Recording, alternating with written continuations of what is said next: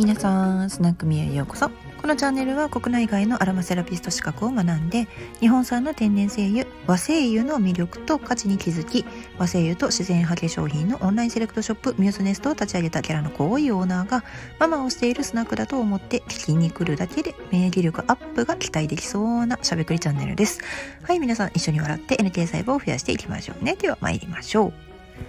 えっ、ー、とですね健康習慣。といえば皆さん何をされておりますでしょうか？私はですね朝一の左右にはまりましたね。うん。あのー、まあ左右がいい左右がいいって聞きながらもね朝からお湯沸かすのとか無理やでって思ってたんですよ。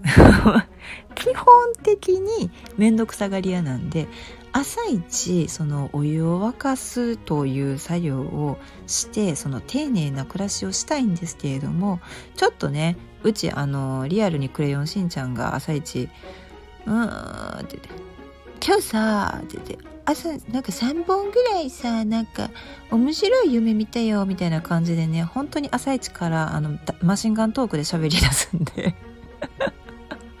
何て言うんですかあのミニマリストさんたちの YouTube チャンネルみたいにあの無印良品を使って朝はコトコトコトとかあの無理です。よっぽど早起きしたらねできるかもしれないんですけどね。あの不思議なことにね早起きすると息子も漏れなく早起きするんですよ。これって本当に不思議ですよね。うん。でもなんかあのうちにはウォーターサーバーがありましてこれねあの本当導入してよかったなって思うなんやろう現代の三種の神器ぐらいに入る 入るんちゃうかなって思うんですよね。ルンバ ルンバアレクサウォーターサーバーみたいなこれなんでかって言ったらいや本当にねお湯を沸かすのって時間がまず大事じゃないですかで朝の時間そんなにね優雅にもしていられないですしでピーピーピーって言ったからって言ってねすぐにねあの駆けつけられるかって言ったら結構ねできないこともあるんですよね。で沸かした分のお湯っていずれ冷めてしまうのでそれがねすごいもったいないんですよね私なんとなく。どういうもったいなさやねんって思うかもしれないんですけどでもウォーターサーバーを、えーと、導入したのはうちの子が生まれた時にこの粉ミルクをね作る上で人肌程度の湯冷ましっていうねあの超ハードルの高い産後のお母さんにですよ。超ハードルの高いこうタスクが待っているわけですよ。だからあのうちは、えっと、サントリーさんのやつ使ってるんですよ。だからサントリーのあの富士山のあの美味しい水ですよね。あれの言うたらそのすごくちょっと厚め設定か、えっと、省エネ設定でぬるめにするかっていうのが熱いのも冷やしてるのも選べるんですよね。でえっ、ー、とあそうか暑いのはそうやったかなどうやったかなあそうそうそうそうそう、うん、70度ぐらいのお湯が確か出るからミルク作るのもあのそのままでいけるなって思ったんですよね。あれ暑すぎるとあの中の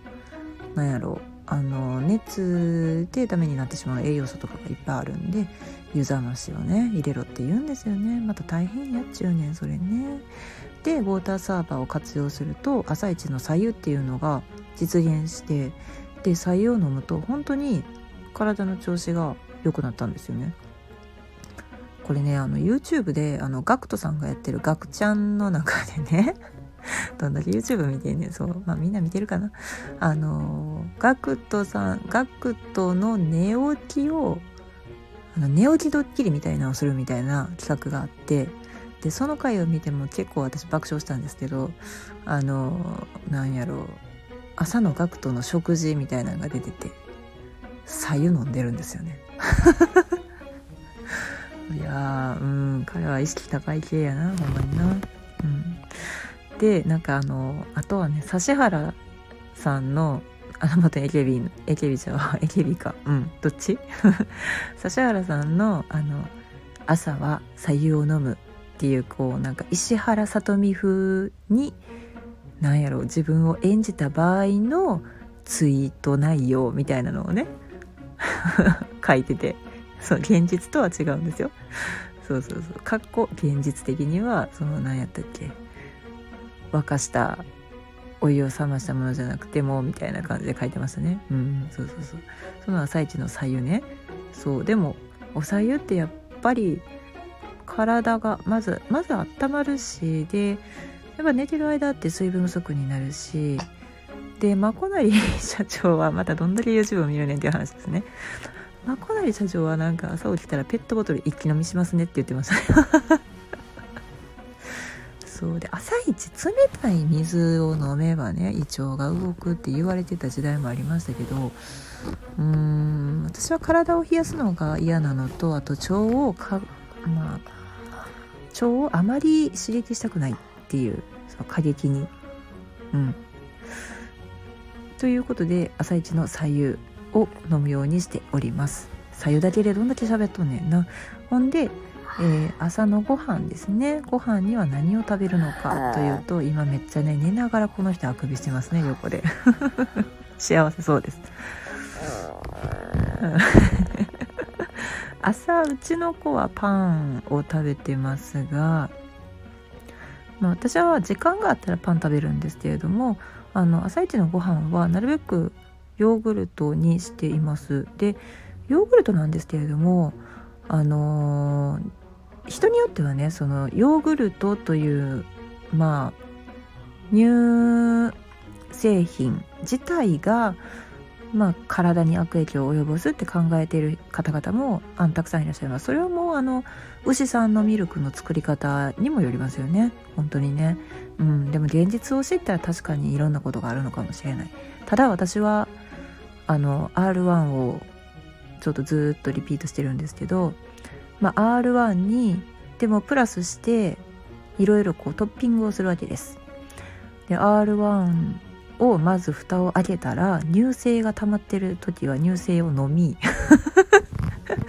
そう。でまずその水分がない状態にするんですよね。ちょっと水分あのビチャビチャやったらちょっと困るということです。でそこにあのー、必ずあのアーモンドが入ったタイプの、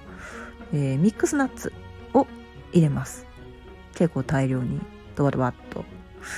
であの、私ピーナッツじゃなくてアーモンドが好きなんですよ。うん。だからアーモンドタイプアーモンドマカデミアナッツとかあとは、えー、くるみカシューナッツとかが入ったような、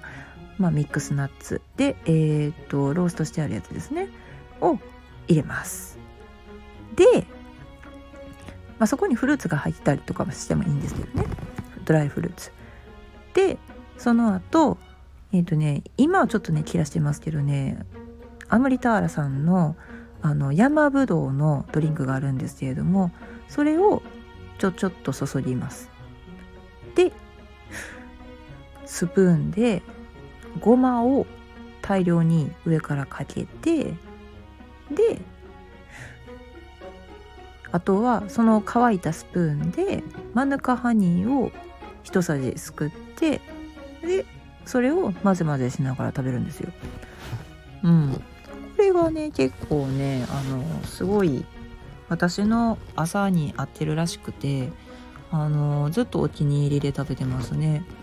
でなんやろう習慣化してきたらね結構あの普通に朝ごはんとしてこうセットが出来上がってるもうルーティンなんですよ。朝のルーティン。するとねなんかもう自動的に作ってで食べるっていうのがあって。ですごい紅茶が大好きなんでそれお茶湯を飲んだ後にヨーグルトを食べでその後に紅茶を飲むっていうのが、まあ、私がしている朝の健康習慣って感じですかね。で昼間は、まあ、それに加えて健康習慣って言ってもまあ軽めに食べるとかあとはそうですねお茶類で、まあ、黒文字枝茶とか大和陶器の、まあ、乾燥茶の方とかあとはくず湯とかを取り入れてまあその日の体調に合わせてですねあとはなんかこう枝番茶とかあるんですよね。高知県の方で、まあ、いろんなお茶があるんですけれどもそういったものをこうちょこちょこ自分の体調に合わせて飲んでおります。あのー、そういうねなんかこう健康習慣ってそれぞれお持ちだと思うんですけれどもまあ私のものが参考になれば幸いです。はい。今回はねアロマセラピーとはあんまり関係ないけどまあいわゆるあれですね菌活みたいな感じですね。まあヨーグルトを食べるっていうのもそうですし。うん、まあ、腸の中のねフローラを大事にしてあげたら免疫力も高まりますし、まあ、気分も安定するっていうねこの不思議なことがだんだんだんだん解明されつつあるので脳腸相関とかねうん。ありますあります。そうだからあのまあ乳製品ダメっていう人もいらっしゃいますけど私はヨーグルトを朝食べてますね。ダメな方は多分ねなんか他のなんかないんかなって思ったりしますね。うん。なんかさらっと食べれてだって朝から納豆食べるわけにもね納豆だけ。うん。それはちょっときつい。せめて豆腐とかかな。あまあでも豆腐にオリーブオイルとかかけてなんかちょっとこう塩コショウとかしたらめっちゃ美味しそうですけどね。レモン絞ったりとかしてね。うん。それもヘルシーやな。でも朝あの夏かな。冷ややっこでいただきたいような感じですよね。うん。っていうあの何でもないお話でした。はい。えーとですねそろそろね私のところのあのー、EC サイトの方ですけれどもあのリニューアルがどんどんどんどん進んでいってるんですね。なのであの前とだんだんね見た目がちょっとずつちょっとずつ変わっていくっていうことにあの何回も訪問していただいている方は気づいてるかもしれない。どこどこが変わったでしょうか？みたいな。間違い探しですよねこうなったらね。でもねそれをねあの一生懸命制作側もあのここをこうしたらいいんじゃないかこあそこをこうしたらいいんじゃないかって。私もあの消費者のお客様の声ですねを直に拾ったりとかしてあのここが見にくいっていうのがあればそこを改善していくっていうのはどんどんどんどんやっていきたいと思ってるんですよ。だからユーザビリティっていう観点ですね。はい、ですのであの皆さんからあのぜひぜひそのサイトの中のここはちょっと使いにくかった分かりにくかったんでとか普通にねあのメールで送っていただいてもすっごい嬉しいんでありがとうございますっていう感じなんですよ。でもっと嬉しいのはもちろんあの商品レビューでございます。で商品レビューがねやっぱりまだまだ始めたばっかりだしあのねあの資本力に任せたあのレビュー桜みたいなことできないし ねモニターさんにバンバンバンバンこう頼んでやると何て言うんですかモニターを抱えている会社に外注するっていうイメージです。そういうことってなかなかねできないしあんましたくないっていうのもありますね。ちゃんと本当に自分で